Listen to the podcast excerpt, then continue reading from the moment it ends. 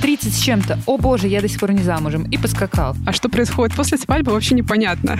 Все так живут, все несчастливы, все постоянно что-то от себя откусывают. Всю жизнь живем вместе, нам кайф. Я не очень понимаю вот эту историю проработать над отношениями. Для меня, если ты начинаешь работать, это звоночек. И мы не будем же вас обманывать, что никогда не сердились, не раздражались, не, не нервничали, не спорили. Надо быть внимательным к другому человеку. Что такое любовь? Но это, это не бабочки в животе, нет. Мы начали встречаться, так что я победила. Я тоже не проиграл.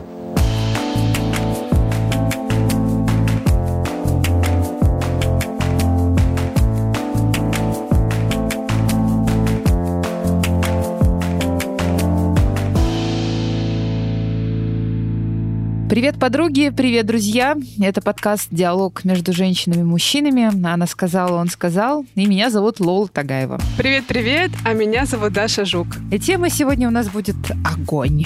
Да, тема будет огонь, но пока мы не начали, мы с Лолой хотим вам посоветовать один классный нарративный подкаст «Сахаров», который делает МБХ Медиа и Даша Данилова. Каждый выпуск — это история жизни академика Андрея Сахарова, в которой ему приходится делать выбор между страхом и свободой свободы. В общем, очень актуальный подкаст для современной России. Уже вышли эпизоды о том, как Сахаров изобрел водородную бомбу, как в 50 лет встретил свою любовь и как пережил 4 голодовки и добился своего. А на этой неделе выходит последний, десятый выпуск подкаста о том, как, выйдя из ссылки, Сахаров оказался на гребне перестройки.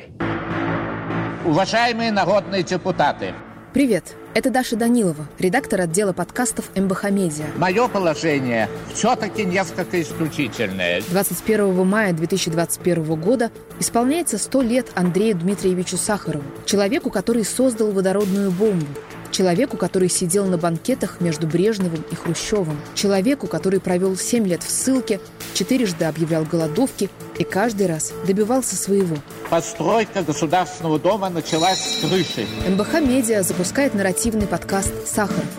Каждый выпуск будет посвящен одной истории из жизни Андрея Дмитриевича. В каждой Сахарову придется делать выбор. В условиях надвигающейся экономической катастрофы... Все, товарищ Сахаров, Товарищ Сахаров. Сахаров. Сахаров. Слушайте Сахарову в Apple Podcasts, Яндекс Музыке, Кастбоксе, Google Podcasts, Spotify и будьте как Сахаров. Не бойтесь.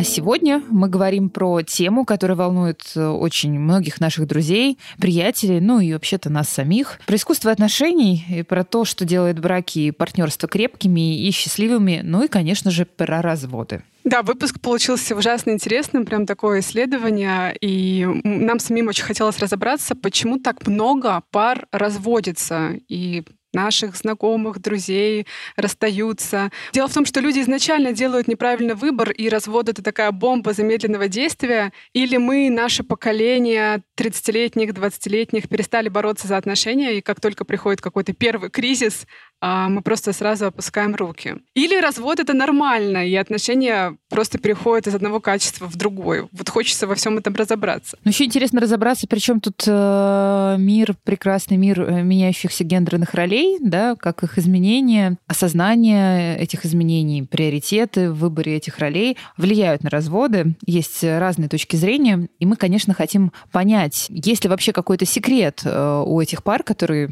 тоже осознают эти изменения, и которым удается сохранять отношения на протяжении многих-многих лет. Ты знаешь, когда мы с тобой начали готовиться к этой теме, я села и начала вспоминать все пары, которых я знаю, вспоминать, есть ли у меня какие-то вот такие долгосрочные союзы среди знакомых, которых связывают там не ипотека, привычка, деньги, а вот им правда здорово вместе. И я поняла, что у меня таких знакомых очень-очень немного. Вот как ты думаешь, почему так?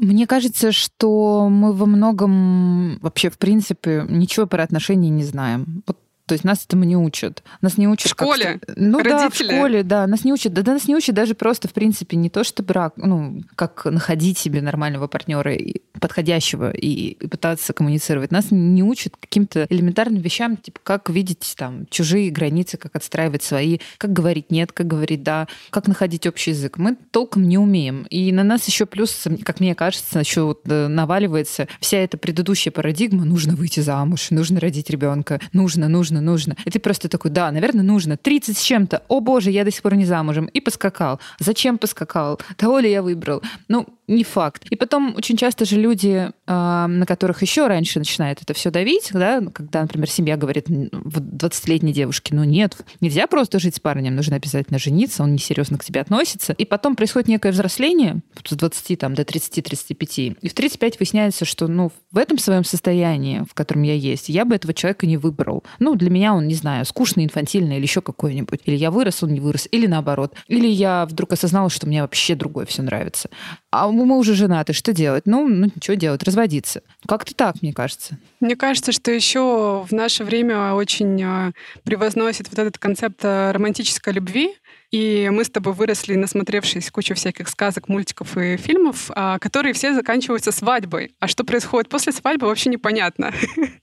Как будто бы свадьба, вот он, счастливый финал, и, и, и надо только этому радоваться, а после этого все как будто бы вот должно быть классно и так. Но на самом деле история как раз начинается тогда, когда Золушка встречает Колобка. Это я делаю отсылку к нашему предыдущему, одному из предыдущих эпизодов про русских женщин и русских мужчин и сказочные сценарии, согласно которым они живут. Ну да, самое интересное и сложное начинается как раз тогда, когда под бегущими титрами герои уходят в красивый багровый закат. А что дальше-то? На утро они проснулись, и нужно как-то жить вместе. Да, слушай, а расскажи про свои багровые закаты. У тебя их было, у тебя их было два. Да, эта тема, конечно, для меня, как всегда, довольно острая, потому что у меня, мне 36 лет, и у меня уже два развода. К этому относиться можно как угодно. Кто-то, возможно, сейчас выключит наш подкаст и скажет, господи, о чем эта женщина хочет с нами разговаривать? А кто-то, может быть, нет. Не, ребят, оставайтесь, сейчас как раз самое интересное после титров начнется. Там пойдут еще и другие герои, не переживайте. Да. У меня было два развода и два брака, соответственно. И я не хочу говорить, что делали мои партнеры не так, но я понимаю, что конкретно я делала не так. Сейчас уже после там, психотерапии и всего остального, я понимаю, что первый мой брак это был как раз удивительно, мне было всего 25, но я вышла замуж скорее под давлением таких э, социальных стереотипов, потому что я еще все тогда еще была вот этой девочкой из патриархальной мусульманской семьи, да, и предполагалось, что нужно выходить замуж. И ну, мне сделали предложение, я сказала да, а потом, когда сказала «да», выяснилось, что я к этому вообще не готова. И я не очень понимаю, зачем мне это нужно. Меня совсем другие интересы. Я тогда начала работать на телевидении, делать карьеру. И мы очень быстро разошлись просто, просто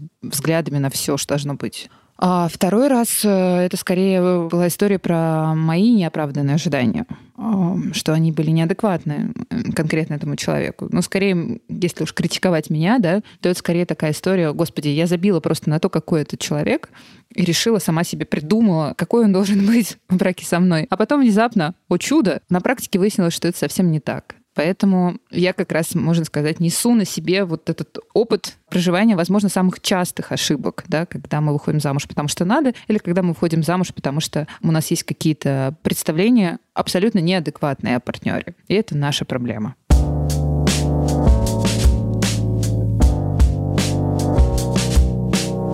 Даш, ну ты вот недавно вышла замуж. А что для тебя было важно в выборе партнера?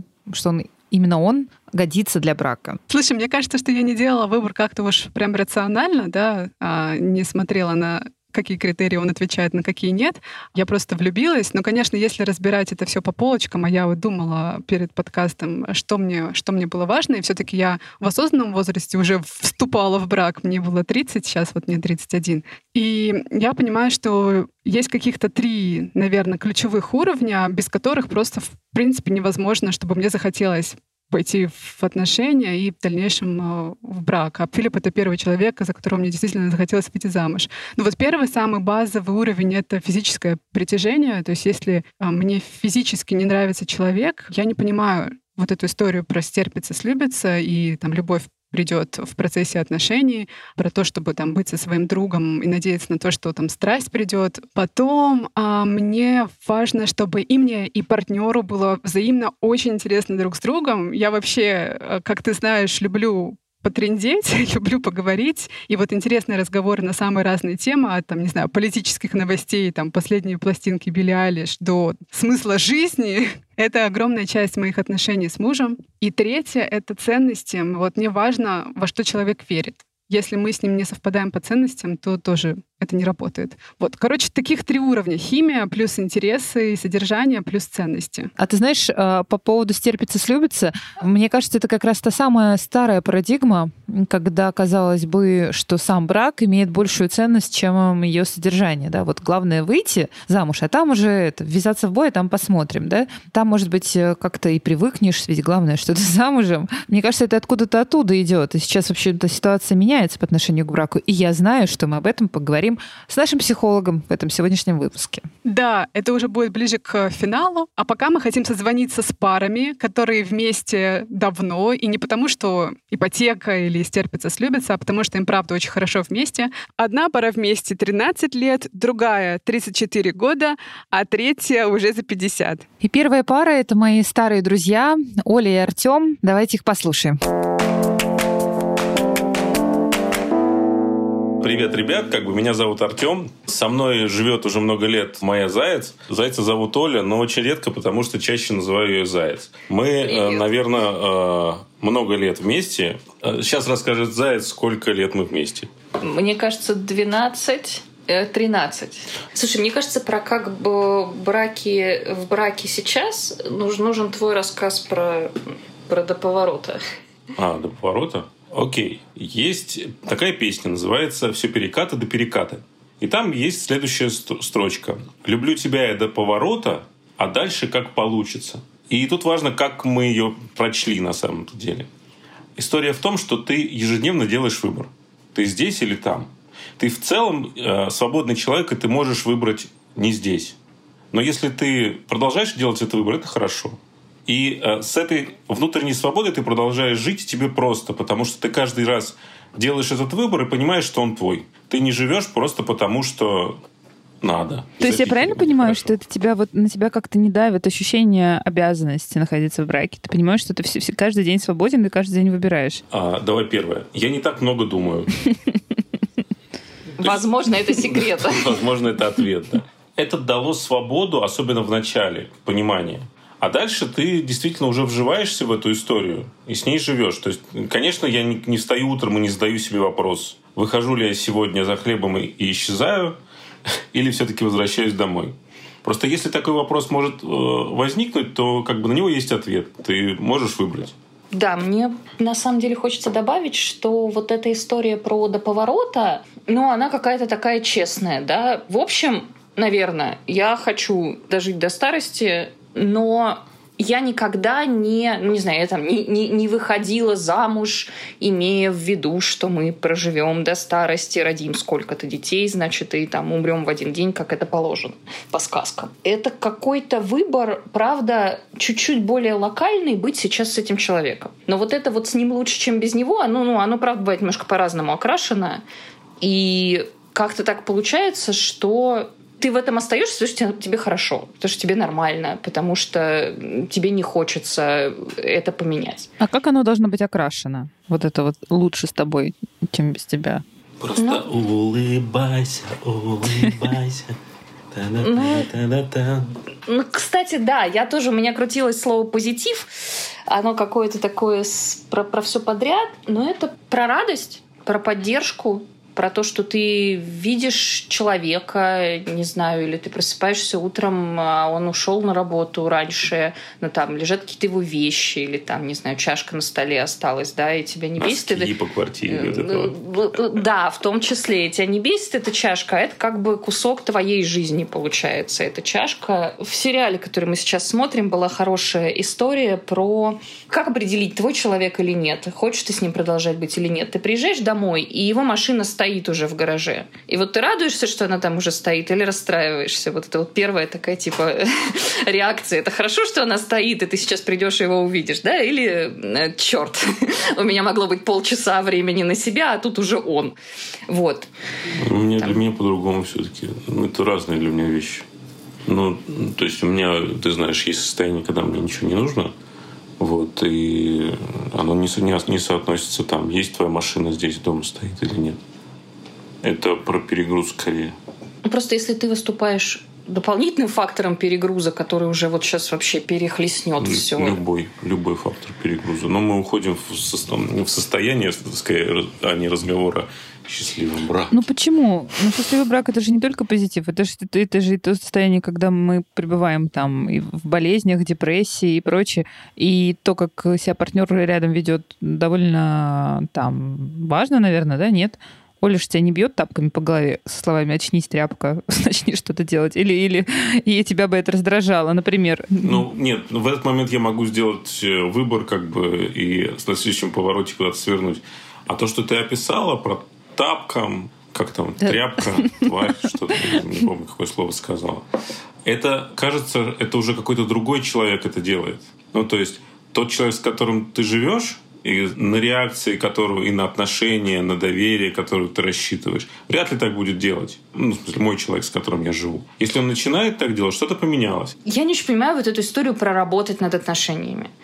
Вот э, для меня, если ты начинаешь работать, это звоночек. Это вот значит, что что-то происходит какая-то фигня. Вот если ты прям такой вот так себе это формулируешь, что я тут сейчас сел такой и работаю.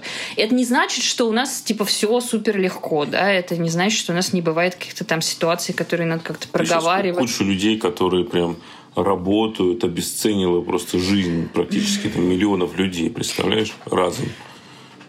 Ну, я, я так не думаю. Я, я думаю, что есть вот какая-то грань между тем, что ты делаешь какие-то вещи, потому что считаешь, что так нужно, тебе это может даваться непросто, но ты как бы что-то такое делаешь и становится правильно и хорошо.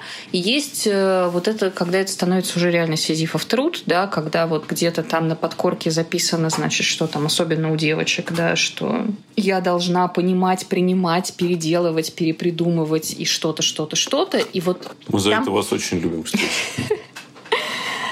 Там есть тонкая грань, когда эта штука переходит границу когда это уже вот это вот сейчас я пойду к 35 психологам, изучу, значит, 35 каких-нибудь курсов, буду работать, работать, работать, и у нас станут отношения.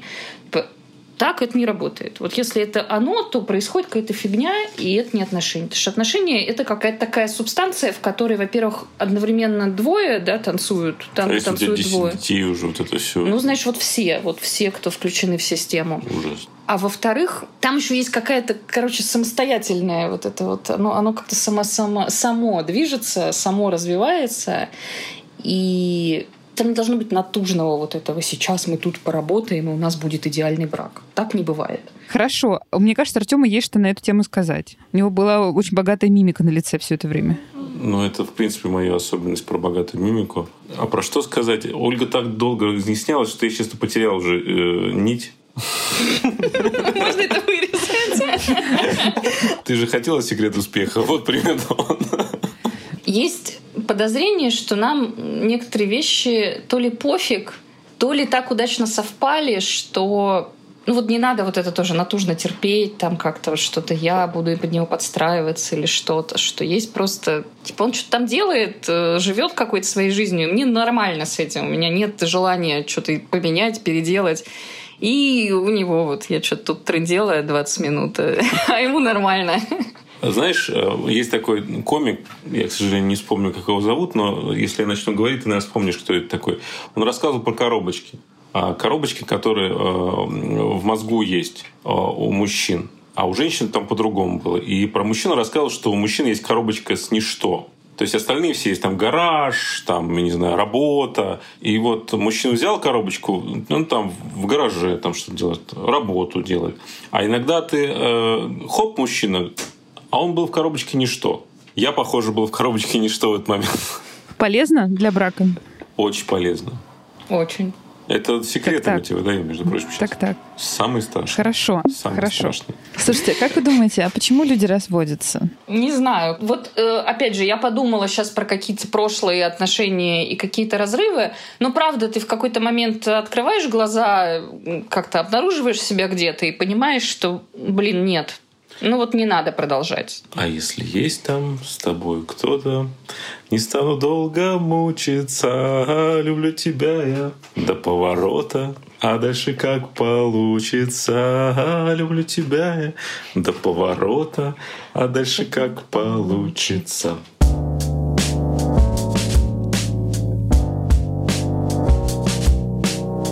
Ты знаешь, я помню, что когда ты договаривалась с Олей и Артемом на интервью, Оля тебе сказала, что, мол, чего тут рассказывать, они просто дети, которым весело вместе. Вот так она себя ощущает. И я тогда подумала, блин, вообще как офигенно, мне бы тоже хотелось сохранить такое же ощущение, что мы просто дети, которым классно вместе проводить время, потому что вот это состояние детскости, оно очень редко сохраняется. Вот как ты думаешь, как э, оставаться детьми, когда вы уже так много лет вместе, может быть, у вас уже у самих дети, и вообще вам, в общем-то, не до того, чтобы там играть, а вы думаете о каких-то серьезных вещах, о том, как воспитывать детей, и опять же всякие ипотеки и так далее. Ты знаешь, мне кажется, что как раз вот от того, чтобы оставаться детьми, в этом и скрывается какой-то секрет э, реально счастливых отношений. Потому что э, дети в основном это, ну, это э, быть, быть детьми, то в том числе позволит себе не быть занудой, а очень сильно радоваться жизни, экспериментировать, пробовать, дурачиться, делать все, что угодно. И это как раз то, что нам приносит радость и чувство свободы, чувство того, что ты живешь. И это как раз противоположное вот этому вот э, устоявшемуся, в плохом смысле слова, да, укоренившемуся, предсказуемому. Это же ужасно скучно, когда все вот так. Ну, слушай, ну у нас сейчас с тобой все такое розовенькое и пушистое, а на самом деле а, в браке-то много всего непростого, всяких кризисов, до которых а, мы, наверное, с тобой в наших нынешних отношениях пока не дошли. Но вот меня эта тема занимает, волнует, и я знаю много пар, которые переживали разные разочарования, и из-за них расходились. И вот стало очень интересно в этой теме поразбираться, и поэтому мы решили этот вопрос в том числе задать а, двум парам, которые вместе очень много лет уже. И мы поговорили с Анной и Владимиром, которые живут вместе 34 года, которые в браке 34 года. И я узнала про их секрет счастливых отношений а, и про то, переживали ли они вот эти разочарования и как они с ними справлялись. Анна Владимир, добрый вечер. Спасибо, что пришли к нам в гости на интервью. Нашли время. Здравствуйте. Здравствуйте, Даша. Я так поняла, что вам искренне захотелось поучаствовать в подкасте, захотелось поделиться этой вашей историей. Вот расскажите, почему? Почему вам это важно? Ну, знаете, это же не история, это же просто, э, ну, живем мы хорошо, 34 года, а видим, что вокруг на самом деле масса у людей проблем. Но на самом деле у нас очень простые э, рецепты э, этого счастливой семейной жизни. Ну и думаем, а если мы поделимся, ну вдруг хоть кому-то еще это поможет, и кто-нибудь прислушается. Желательно, чтобы, конечно, оба, не только э, женщина, но и мужчины. А вдруг у них тоже получится. Вы вместе уже 34 года. Как вы эту цифру оцениваете? Она вас скорее радует, удивляет или, может, пугает? Мы радуемся этому обстоятельству. Да нет, ну просто, ну, я не знаю, ну, вот, знаете, день рождения, вот э, у меня это как-то не особый праздник, потому что вот день рождения – это не какая-то моя заслуга. А вот годовщину свадьбы мы всегда отмечаем, и это для нас действительно огромный праздник. Вот э, есть э, такая версия э, психологическая, я читала статьи вот про этапы любви, что у любви есть э, несколько м, определяющих этапов, и они характерны для, ну, для большинства пар. Это период влюбленности, потом период формирования пары, потом период разочарования, Четвертый период — это настоящая любовь. И пятый период — это любовь, которая может изменить мир. Вот как вы думаете, это какая-то неизбежная история? Потому что когда ты влюблен, у тебя всегда такие розовые очки, и ты видишь только самое хорошее в своем партнере, у тебя такое количество гормонов, э, да, и ты не замечаешь всего, замечаешь только ну, самые замечательные какие-то черты видишь. А потом ты замечаешь, в общем, и недостатки тоже, и прощаешься в каком-то смысле с иллюзиями. Вот как вам кажется, это какой-то неизбежный этап? И как вообще его преодолеть? Потому что многие пары именно на нем спотыкаются. Не знаю, мне кажется, либо теория немножко хромает. Либо мы пропустили какой-то этап, вот, потому что, ну да, влюбленность несомненно, э, и потом, ну это же юный возраст, вот, это все играет роль.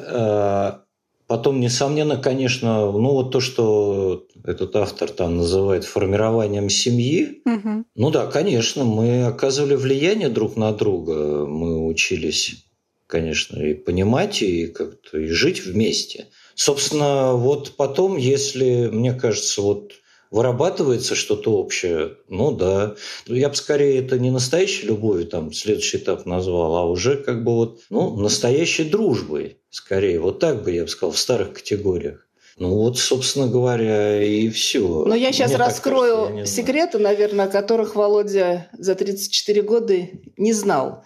У меня был этот период в жизни, на самом деле, у меня было разочарование и был повод для этого. И я прямо не могла никак с собой совладать. И у меня были мысли даже «я разведусь». При этом вот Володя этого не знал, и, наверное, для него это сейчас шок. Мне было, ну, это было, наверное, года через три. Ну, могу, конечно, вспомнить точно, когда это было. Ну, примерно, да, где-то лет 25-26, наверное, мне было. И тогда я начала с собой разговаривать. Я говорю, как ты можешь это сделать? И я поняла, что мне жалко Володю. Вот если да, я сейчас разведусь с ним, уйду к своим родителям с ребенком, а как же он-то будет без меня жить? Как он без меня и без дочки? А потом говорю, так, подожди, а почему ты тогда задаешь себе этот вопрос? Значит, тебе не все равно? Ну, вот понимаете, то есть были какие-то ужасные противоречия, страдания были и муки. И тогда, вот в те годы, я нашла психолога. Была молодая женщина. Я не помню, как я ее нашла. Кто-то мне посоветовал. Все-таки это было непопулярно. И я к ней тогда пришла, помню одну встречу. И вот она мне тогда сказала, вы любите свою правую руку, а левую? Я говорю, не знаю. Ну, рука и рука. Ну вот это, говорит, ваша часть часть вашей жизни. Вот муж – это тоже часть вашей жизни. И вот это все надо принимать. Вот я не помню детали, но вот сам смысл этой беседы был такой, что вот надо принимать как руку, как ногу свою, вот как свою часть. Да, это психолог меня тогда и научила, что нельзя никого переделать. Можно только управлять собой. Но это прям то, что немногие могут сделать. Мне кажется, что отчасти это и работа, отчасти это э, какие-то черты характера, да, то, что у тебя уже есть, некий дар принимать человека таким, как он есть. Ну, понимаете, мы на самом деле, вот э, какие бы ни были проблемы, мы никогда не ругались, никогда не выясняли отношения. Но вот так, как было принято в моей семье. Во-первых, если что-то тебя не устраивает, то надо просто обсудить. Ну вот я опять про свое восприятие. Если что-то я услышала от Володи то, что мне не хотелось бы слышать. Либо это какой-то, может быть, не тот тон, но не та интонация, может быть, не те слова. Я же прекрасно понимала в этот момент, что он это сказал случайно. Не потому, что он хочет мне сделать больно или плохо, что-то, ну, мы же не роботы, мы же люди, может быть, что-то на работе произошло или там что-то болит. То есть нельзя ни в коем случае выяснять отношения. Если ты можешь не ответить в этот момент, отлично, просто промолчи. А если на завтра у тебя останется какая-нибудь обида, какой-нибудь осадок, то завтра можно сказать, мне вчера было очень неприятно. Вот мы с вами поговорили про принятие. А что точно нельзя принимать в браке и что точно нельзя прощать для вас? Ну, нельзя точно терпеть насилие, мне кажется. И неуважение. Не, ну, неуважение. Насилие – это крайне да. уже неуважение. Вот, наверное, неуважение. То есть ментальное насилие, физическое тем более, это просто уже даже опасно. Но Со... это же и есть неуважение. Ну, ну, собственно, а зачем тогда живешь, если тебе все равно? То есть этот человек, ты равнодушен к этому человеку. Здесь с этой точки зрения, да, конечно. Понимаете, ну, на самом деле можно еще проще сказать, но нельзя жить без любви. Но, то есть, ну, любовь... мы сейчас начнем. Ну, да, как, что такое... Что такое любовь? Ну, это, там, это не вот бабочки. Это все, да. А я вас хотела спросить, что для вас? Но да? это, это не бабочки любовь? в животе. Нет, любовь – это, ну, Я считаю вообще, что любовь обсуждать бессмысленно, потому что это само чувство, оно иррациональное. А просто вот дальше вырастает в дружбу настоящую, которой примешивается еще вот это какое-то дополнительное чувство такое странное, которое называется любовь. Вы начали с того, что вам хотелось поговорить э, с нами на тему отношений и семьи, потому что вы видите очень много каких-то отрицательных и грустных примеров. А мы в этом выпуске еще говорим про разводы, потому что статистика российская очень печальная. Сейчас цифры по разводам выросли в новом году. Вот что бы вы хотели посоветовать, возможно, парам, моему поколению, это 30-летние, 20-летние, там, чуть постарше. Как нам быть? Что нам вообще делать? А как настроить наши отношения, чтобы беречь их, и чтобы эти чувства и брак длились? Ну, я считаю, что надо работать над собой. Только над собой. Читать книжки, ходить к психологу, ну, чтобы работать над собой в определенном направлении, если, то надо быть внимательным к другому человеку. Нужно стараться понять его, почему так себя ведет, почему так какие-то реакции или еще что-то. Тогда будет понятно, а что с тобой не так.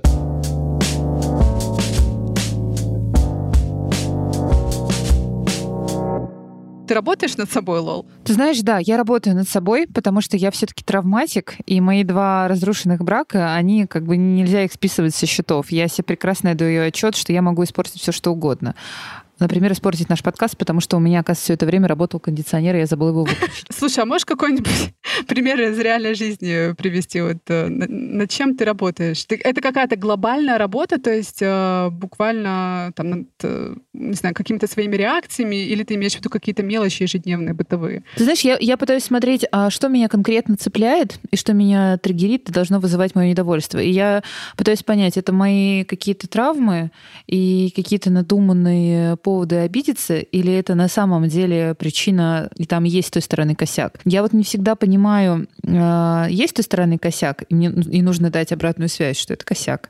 Или это я что-то тебе накрутила, напридумывала, и сейчас э, раздую из мухи слона. Вот скорее в эту сторону. В конкретный период сейчас своей жизни я вот, я, наверное, работаю над этим. Знаешь, я, я согласна. Я считаю, что ну, работа работе рознь. Если это какая-то, ну, действительно это какой-то труд бесконечный, и ты напрягаешься, и ты чувствуешь себя в этом плохо, это уже вопрос к тебе и к вашим отношениям. А если это просто наблюдение за своими реакциями а, и внутренними, и какими-то внешними, а, это совершенно нормально, потому что действительно очень близкие отношения — это искусство, потому что ты очень много времени проводишь с этим человеком, у вас могут быть, несмотря на то, что у вас, если все классно, как вот мы с тобой вначале обсуждали, там вы совпадаете по ценностям и интересам, все равно могут быть какие-то расхождения. И думать, что ты всегда прав, ну, это, наверное, какая-то все-таки, ну, какое-то заблуждение. Поэтому я стараюсь э, челленджить саму себя, задавать себе вопросы, а почему я решила, что это правильно, почему я решила, что я здесь права, ну, если у меня какая-то там реакция против. И когда я внутри себя как-то сама с собой разговариваю, я понимаю, что там у Филиппа такая правда, у меня такая пытаюсь найти какой-то компромисс. И он тоже. Мы с Дашей слабо себе представляем, что это такое прожить счастливо вместе 50 лет. Мне, наверное, уже и не светит. Что ты себя списываешь так рано? Посмотрим. И поэтому мы поговорили с парой, которая недавно отметила золотую свадьбу. Мы созвонились э, с нашей коллегой, тоже журналист, э, тренер, автор книг Нина Зверева и ее мужем. Он доктор физико-математических наук Владимир Антонец. У них трое детей и шестеро внуков, и Нина написала книгу «Семья, что надо». В интервью периодически прерывается стук молотка. Это у Нины с Владимиром чинит крыльцо их дома. Да, вот такое прямо у нас реалити получилось.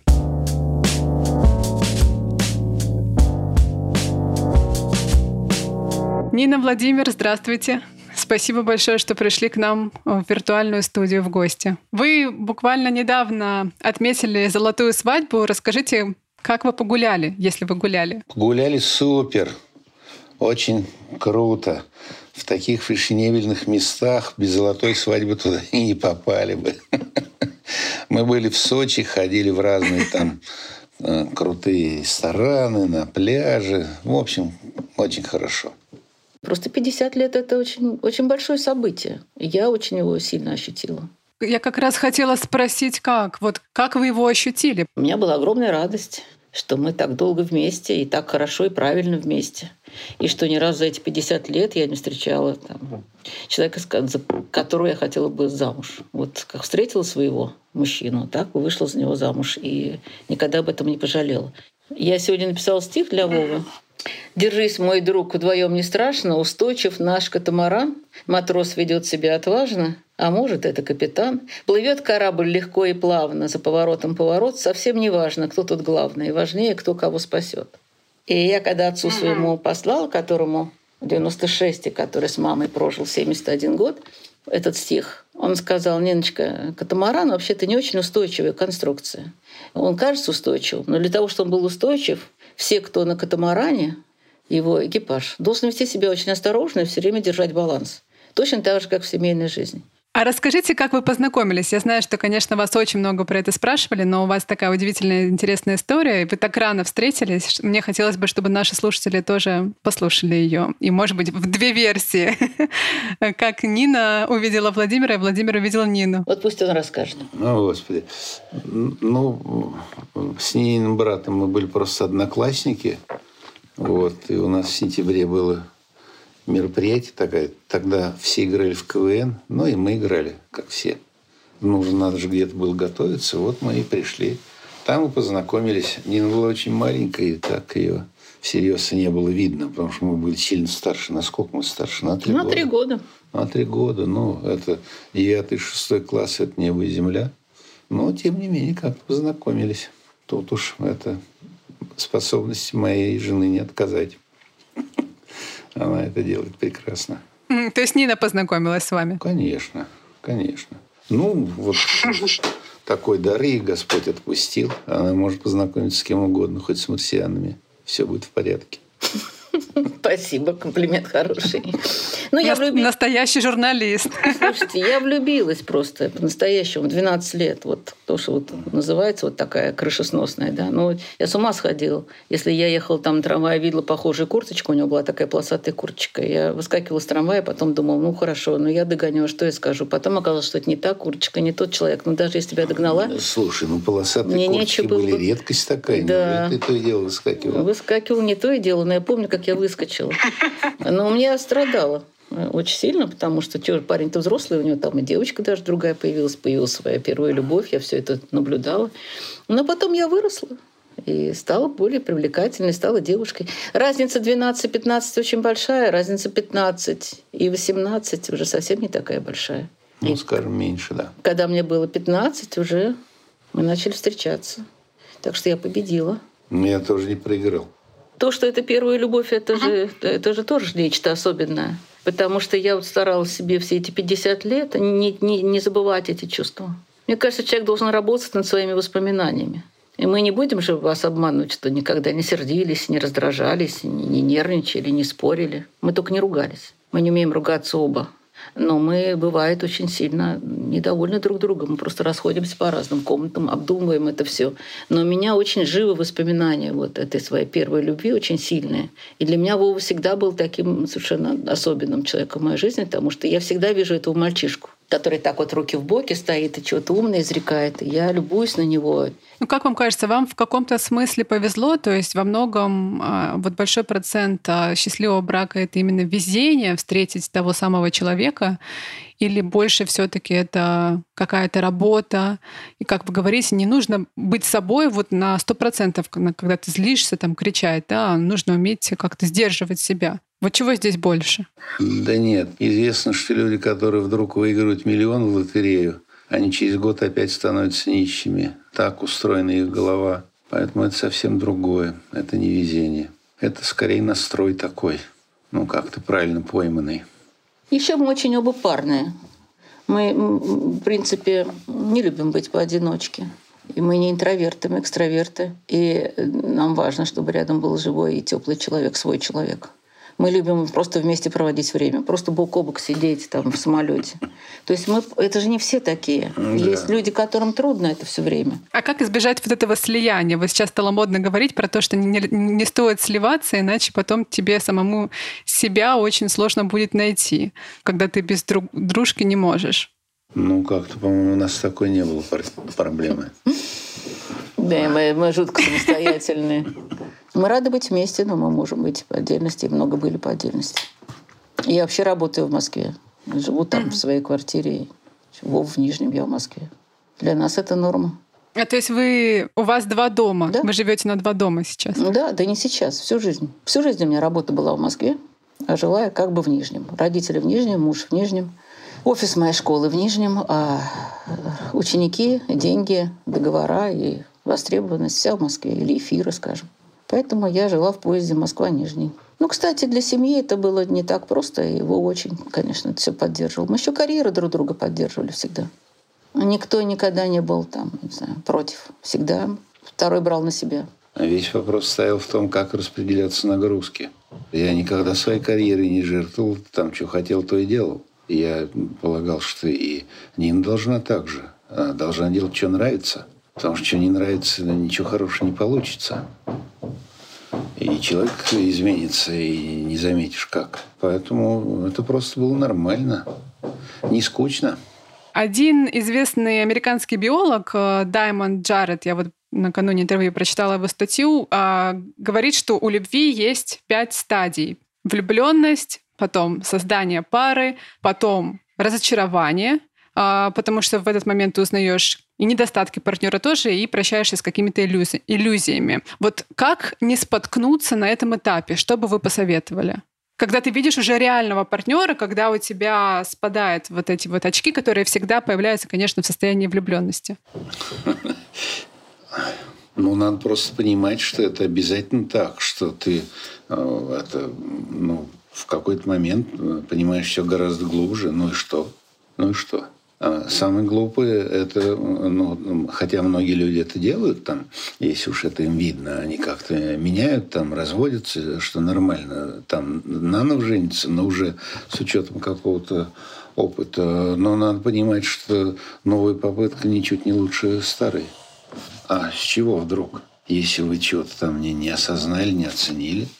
Вот. И поэтому мне кажется, что шансы нового поиска – это такая вещь очень проблематичная аккуратнее надо. Мне кажется, что это обязательно происходит, действительно, когда спадают очки, когда возникает много раздражений и даже всяких, я не знаю, там, мыслей а, там, за тем ли ты человеком замужем или на, на том ли ты женился. Это обязательно будет. Но надо понимать цель семьи. Вот и тебе от семьи надо что? И если все в порядке с твоей семьей, и ты получаешь от семьи то, что ты от нее хочешь, то надо понимать, что это неизбежный такой процесс. И надо искать уже тогда э, какие-то такие новые, ставить себе стабильные вещи для ну, типа дружбы, например, там, интересы друг другу, если там какая-то пелена влюбленности ушла, она все равно уходит, страсть или там не знаю что. Вот разводов действительно стало очень много. Я буквально на днях видела эту новость про то, что статистика разводов э, выросла на 44% по сравнению с прошлым годом, и вообще это рекорд за последние 7 лет. Вам как кажется, молодые люди, вот мое поколение, поколение помладше, постарше, мы перестали бороться за семью? Мы как-то очень быстро отказываемся, если приходят какие-то проблемы. Конечно, в социализме все было гораздо более предопределено. Гораздо больше все было гарантировано и гораздо больше было отнято изначально. Я, например, считаю, что наше ращение детей это было там единственное развлечение, которое могли себе позволить на самом деле потому что ничего другого, ни путешествий, ни денег. Я не думаю, что институт семьи совсем разрушится, но то, что сейчас семьи типа нашей будут все больше и больше редкость, я так думаю, честно. Я думаю, именно потому, что легче жить даже на два дома, воспитывать детей с нянями и по очереди, потому что на самом деле плата очень большая. Это отсутствие свободы. Нынешнее поколение очень любит свободу, но мы в браке, мы не свободные люди. Нет. Нина говорит, что история любви и работа над э, воспоминаниями — это очень важно. Мне кажется, что это супер классный совет. Вот не застревать в негативе, не циклиться на плохом, потому что плохое так или иначе будет. А всегда помнить, почему вообще изначально ты этого партнера выбрал? Вот я много всего читаю и слушаю сейчас как раз э, все, что связано с, там, с психологией, с так называемой всей этой модой на осознанность. Мне кажется, мне кажется, Нина — это самый осознанный человек, который в последние месяцы выслушала. Моя любимая пятиминутка. Исследования, которые подтверждают, что которые подтверждают, что патриархат задолбал всех, кто... Рубрика «Патриархат задолбал». Всех, кто начинает хоть что-то осознавать. Вот я тут вспомнила про исследование Пола Долана, профессора Лондонской школы экономики и политических наук, а, который а, выявил, что мужчина и женщина счастливы в браке абсолютно не одинаково. А, что якобы женщине да вообще лучше без замужества и без детей. Он говорит о том, что, дескать, если вы мужчина, женитесь, вы будете счастливее. А если женщина, то даже и не стоит заморачиваться на, на этот счет. Слушай, а как? Это какой-то парадокс. Мужчина женитесь, на ком мужчинам тогда жениться? Друг на друге. Ну, то есть он говорит о некой пользе, о пользе, что э, женщина приносит мужчине в браке гораздо больше пользы, делая его жизнь гораздо более комфортной, mm-hmm. чем мужчина. И в какой-то степени я это понимаю, с чем это связано, потому что все еще, да, если жить каких-то в рамках э, там старых стереотипов, моя мама, например, до сих пор носитель этих стереотипов, она считает, что вот женщина должна ухаживать за мужчиной. Когда я начинаю с ней спорить и говорит, что, ну, класс, это что, я в сервис-зоне просто потому, что у меня нет члена. Она всегда находит какие-то какие доводы. И вчера мы с ней как раз спорили по поводу этого исследования. Я сказала, мама, британские ученые не могут ошибаться. А еще я вот про что думала. Вот ученые выяснили, что женщины живут дольше, а мужчины, наоборот, меньше, если они, э, если они разведены. У меня есть э, гипотеза на эту тему. Мне кажется, что это связано, может связано с тем, что в среднем вообще у женщин сильнее социальные связи, чем у мужчин вот больше друзей и приятелей вне брака, просто вот в силу, опять же, вот этой гендерной социализации и того, как воспитывают мальчиков и девочек, женщины чаще делятся какими-то своими переживаниями с подругами, поэтому не накапливают вот эту тревожность и депрессию внутри себя. Знаешь, мне кажется, что это как раз просто очень разный запрос, э, запрос на брак. Зачем люди вступают в брак? Как раз об этом и нужно поговорить с нашим психологом, которому позвали сегодня в подкаст, Люба Ячная. И заодно спросим ее, есть ли какие-то универсальные причины разводов и всегда ли развод это плохо.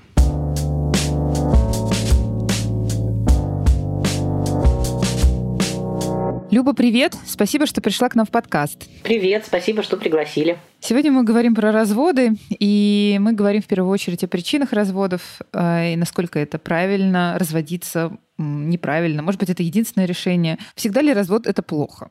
Конечно, нет. Конечно, развод э, плохо далеко не всегда, и ситуации бывают разные.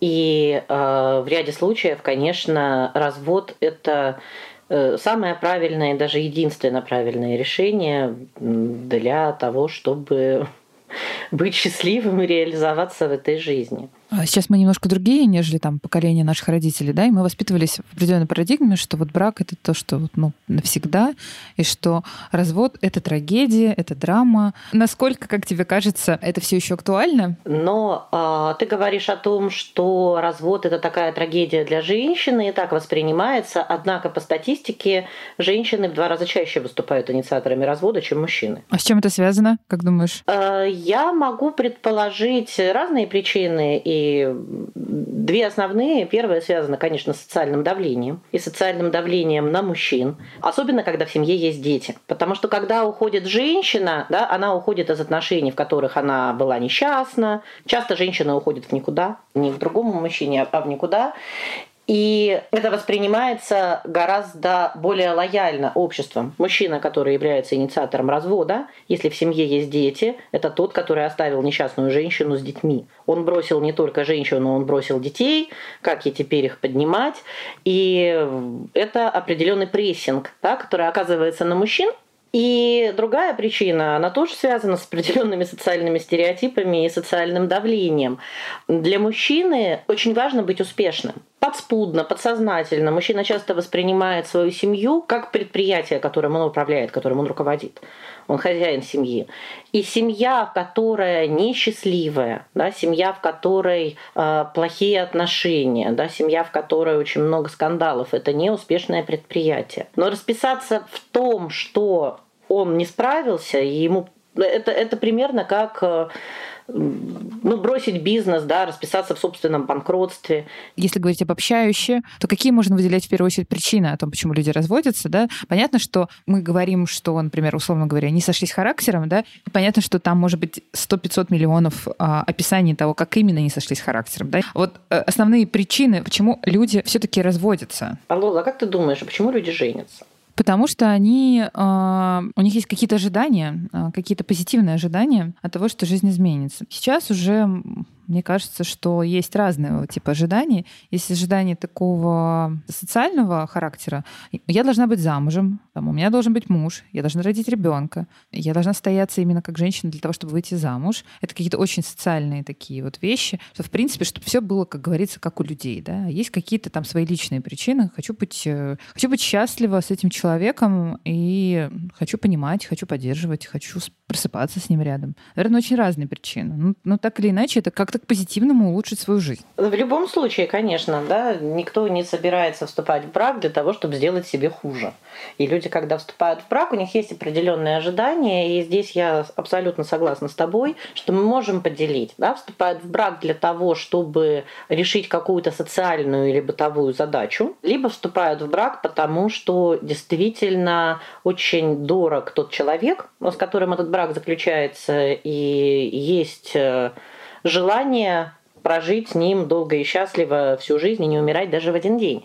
И здесь, конечно, очень по-разному будут строиться отношения. Потому что когда мы говорим о решении какой-то э, социально-бытовой задачи, ну, например, э, жить э, в семье, неважно, в родительской семье, да, где человек до сих пор еще живет, или в предыдущем браке, уже, уже невыносимо, и нужно сбежать куда-то, а сбежать особо некуда, а здесь появляется потенциальный партнер, который готов э, создать семью, и он кажется подходящим. Да? Отлично. Или тоже такая причина, что должно быть все как у людей. Э, это для женщин, наверное, наверное, в большей степени характерно. Ну как, мне же уже, там, не знаю, 25, 30, 35, у всех в разном возрасте это происходит.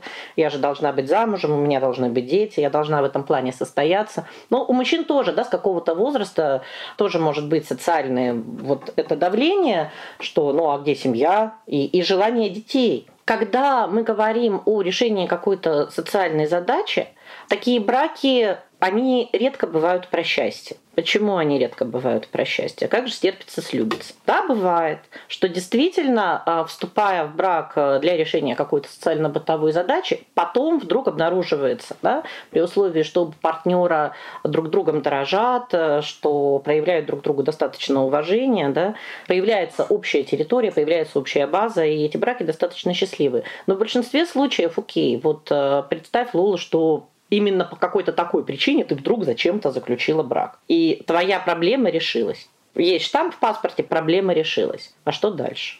То есть эта проблема решилась, а, а дальше ты остаешься с человеком, с которым ты спишь в одной постели, который каждый день маячит по квартире, у которого есть свои привычки, у которого есть свои особенности, у которого есть какая-то своя позиция, которую он тебе постоянно транслирует, а ты с ней не согласна, с которым нужно планировать совместное будущее.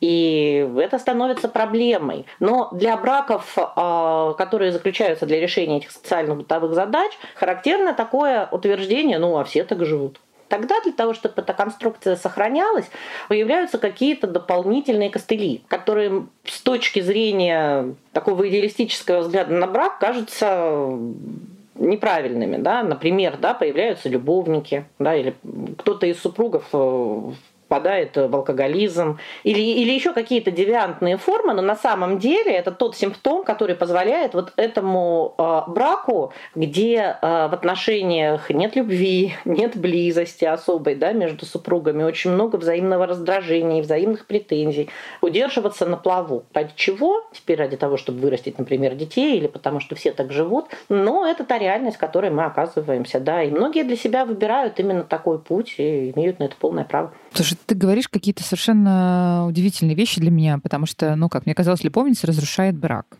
Из алкоголизма жены уходят от мужей. Ты говоришь, что абсолютно противоположное. Не всегда. Не всегда. Бывает по-разному.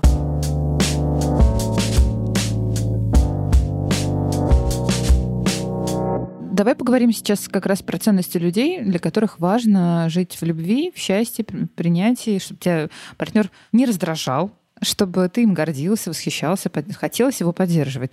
Допустим, приходят два человека в брак именно с такими установками и с такими ценностями. Почему они могут э, расходиться? Какая основная причина? Лола, ты сказала сейчас слова, которые являются ключевыми. Ты сказала о том, что э, вступают в брак э, с человеком, которым восхищаются, которым хочется гордиться, да, для которого хочется делать что-то хорошее. Секрет хорошего брака, долгого, заключается в том, что для нас этот человек на протяжении долгого времени продолжает оставаться особенным, что мы себя э, в этом состоянии поддерживаем. Для этого нужно довольно-таки много, но в первую очередь уважение к человеку, уважение к его отдельности. И очень часто сейчас, да, вступая в брак, особенно сейчас, в нашем 21 веке, то есть если мы отмотаем на долгое время назад, когда брак был условием выживания, то есть нужно было вступать в брак для того, чтобы выжить, нужно было там продолжать род, для этого заключались браки. И история «Стерпится, слюбится», она была очень актуальна. Теперь нам для выживания не обязательно вступать в брак. И можно вполне э,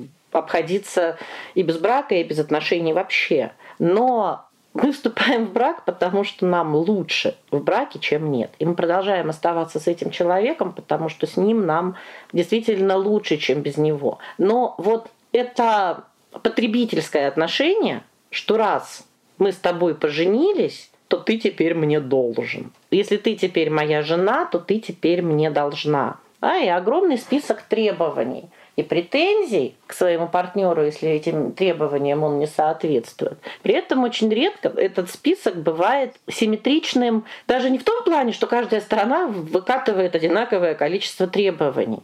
Но вопрос, который уместно задать человеку, который к своему партнеру, да, вот с таким вот списком подходит. Окей, хорошо. То есть твой партнер тебе вот это вот все, а ты ему что? Ну, когда развод, это прям хорошо. Это прям хорошо, и слава богу.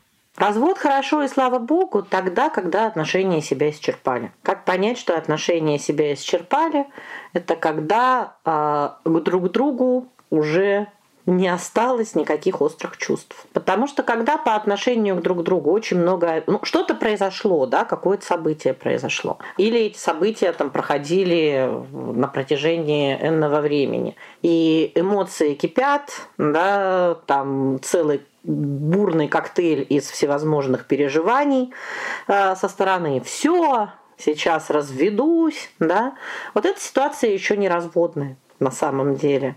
И как раз, да, тогда развод э, рискует превратиться в такое вот изматывание нервов друг к другу. Я уже не говорю о том, что даже официально разведясь и уже не живя на одной территории, люди все равно продолжают э, оставаться не юридически, но фактически в супружеских отношениях, потому что они продолжают все равно друг с другом общаться в позитивном ключе, в негативном ключе, много с друг с другом проводить времени, да, в бесконечных вот этих вот переписках. И отношения продолжаются между ними. Хотя де юры они уже разведены. Разводиться нужно тогда, ну когда все, когда, когда история закончилась. Вопрос от Лёши.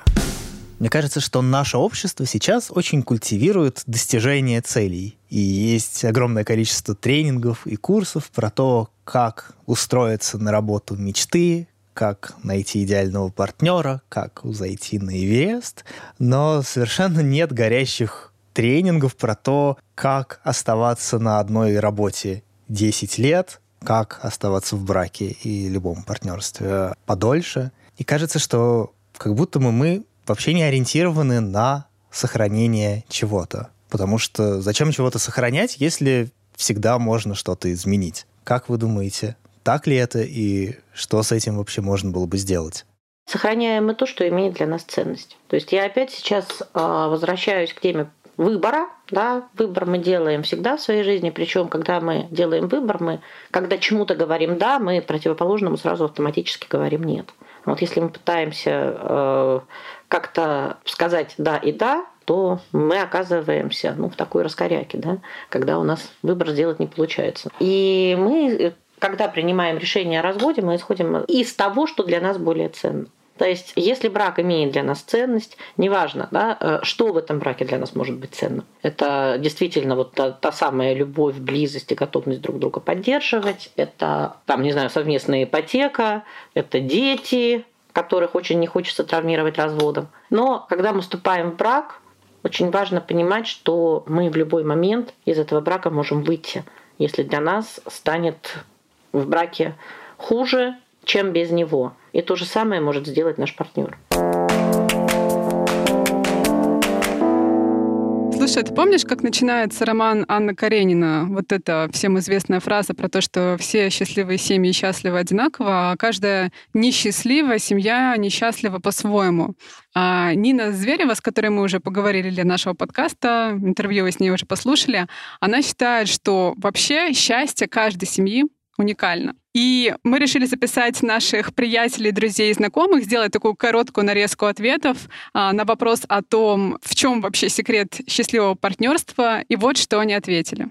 Привет, меня зовут Маша. А меня Юра. Мы в браке уже 7 лет. А вместе уже 13. Мне кажется, что долгие счастливые отношения зависят от баланса свободы и совместных интересов. Мы с Лешей уже вместе почти 14 лет. Начали мы встречаться в 17. Главное в отношениях — это искренность. И она не всегда может э, быть позитивной. Иногда она носит и негативный оттенок. Но это очень важно, потому что помогает э, преодолевать какие-то трудности и в первую очередь с помощью разговоров и общения. Привет, я Вася. А я Даша. Мы женаты почти что 9 лет. А секрет счастливого брака, мне кажется, это уважение. Это было мое. Нет. Мне кажется, что одна из самых таких фундаментально важных штук – это правильно и весело вместе дурачиться и находить способы рассмешить партнера, которые уважительные, добрые, но при этом офигенно смешные. Когда вот такой баланс находится, мне кажется, что в этот момент происходит настоящая любовь. Нас видеограф на свадьбе спрашивал, что для вас брак? И Юрка тогда сказал классную фразу «Брак – это союз двух свобод. Должно быть легко. Если два человека по отдельности, в принципе, самодостаточные состоявшиеся личности, каждый все может сам, и при этом с партнером просто хорошо и классно, есть совместные интересы, это залог счастливых отношений на долгое время. Да, нужно общаться с друг другом, не бояться открыть свои чувства другому человеку, преодолевать этот страх, э, то, что подумает тебе другой человек, как он воспримет это все. Мне кажется, что очень важно доверие. И доверие, оно в том числе про то, чтобы принимать другого таким, какой он есть, и ну, показывать ему себя такой, какой ты есть, не боясь, что там он тебя засмеет или не поймет, или еще что-то в этом роде. Если кто-то что-то копит в себе, не озвучивает, что его напрягает, это хорошо не заканчивается. У нас, с одной стороны, никто никому ничего не запрещает. Но при этом я, например, или Маша мне, мы можем сказать, что что-то не нравится из решения второго человека. Это не значит, что мы должны менять свое мнение после этого. Но это позволяет договориться, прийти к консенсусу и жить более счастливо. Ну, еще вообще производить детей тоже достаточно весело. Это дает... Да. Это, это дает ощущение... Но сложно. Физи- сложно, несомненно. Но есть физическая манифестация вашей любви, и ты смотришь, как она развивается, и как она от вас напитывается. Но вообще просто любить это супер. Да, любить это классно. И быть любимым тоже. Да. Лол, давай прям вот коротко, вот прям вообще не думая, в чем секрет счастливой жизни? В любви. А для тебя? В любви и честности. Вот первое, что в голову приходит. Можно добавить? Давай. В любви и мозгах. О, вообще, это отлично. Отличный финал. Друзья, подруги, это был подкаст «Она сказала, он сказал». Сегодня говорили и она, и он много. Спасибо, что дослушали нас до конца. Мы очень надеемся, что вам понравился этот эпизод. Поставьте, пожалуйста, вашу оценку и напишите комментарии. Это очень-очень-очень важно для нашего развития. И пока мы тут должны уже, звукорежиссер должен включить нам музыку прощания, я хочу напомнить про наш предыдущий подкаст да, мы хотим вам напомнить про наш э, самый, наверное, важный эпизод из всех, что мы делали, про историю Кати и Наташи, историю невероятной взаимопомощи и историю борьбы за жизнь. Многие из вас узнавали у нас, спрашивали, как можно помочь Наташе, которая пережила а, такую трагедию, и мы попросили у нее разрешения взять номер ее карточки, так что если вы хотите ее поддержать, то вы сможете найти реквизиты в описании нашего эпизода. Наташе нужна помощь реабилитолога, потому что она до сих пор ну, плохо ходит, ей нужна помощь а, психолога, потому что она пока боится ходить, а, выходить на улицу, и логопеда. Так что мы будем очень счастливы, если вы поддержите Наташу. Я знаю, что уже начали поддерживать. Наташа мне написала. Спасибо большое. Ну что ж, теперь Спасибо точно пока-пока. Алексей, включайте музыку. Пока-пока.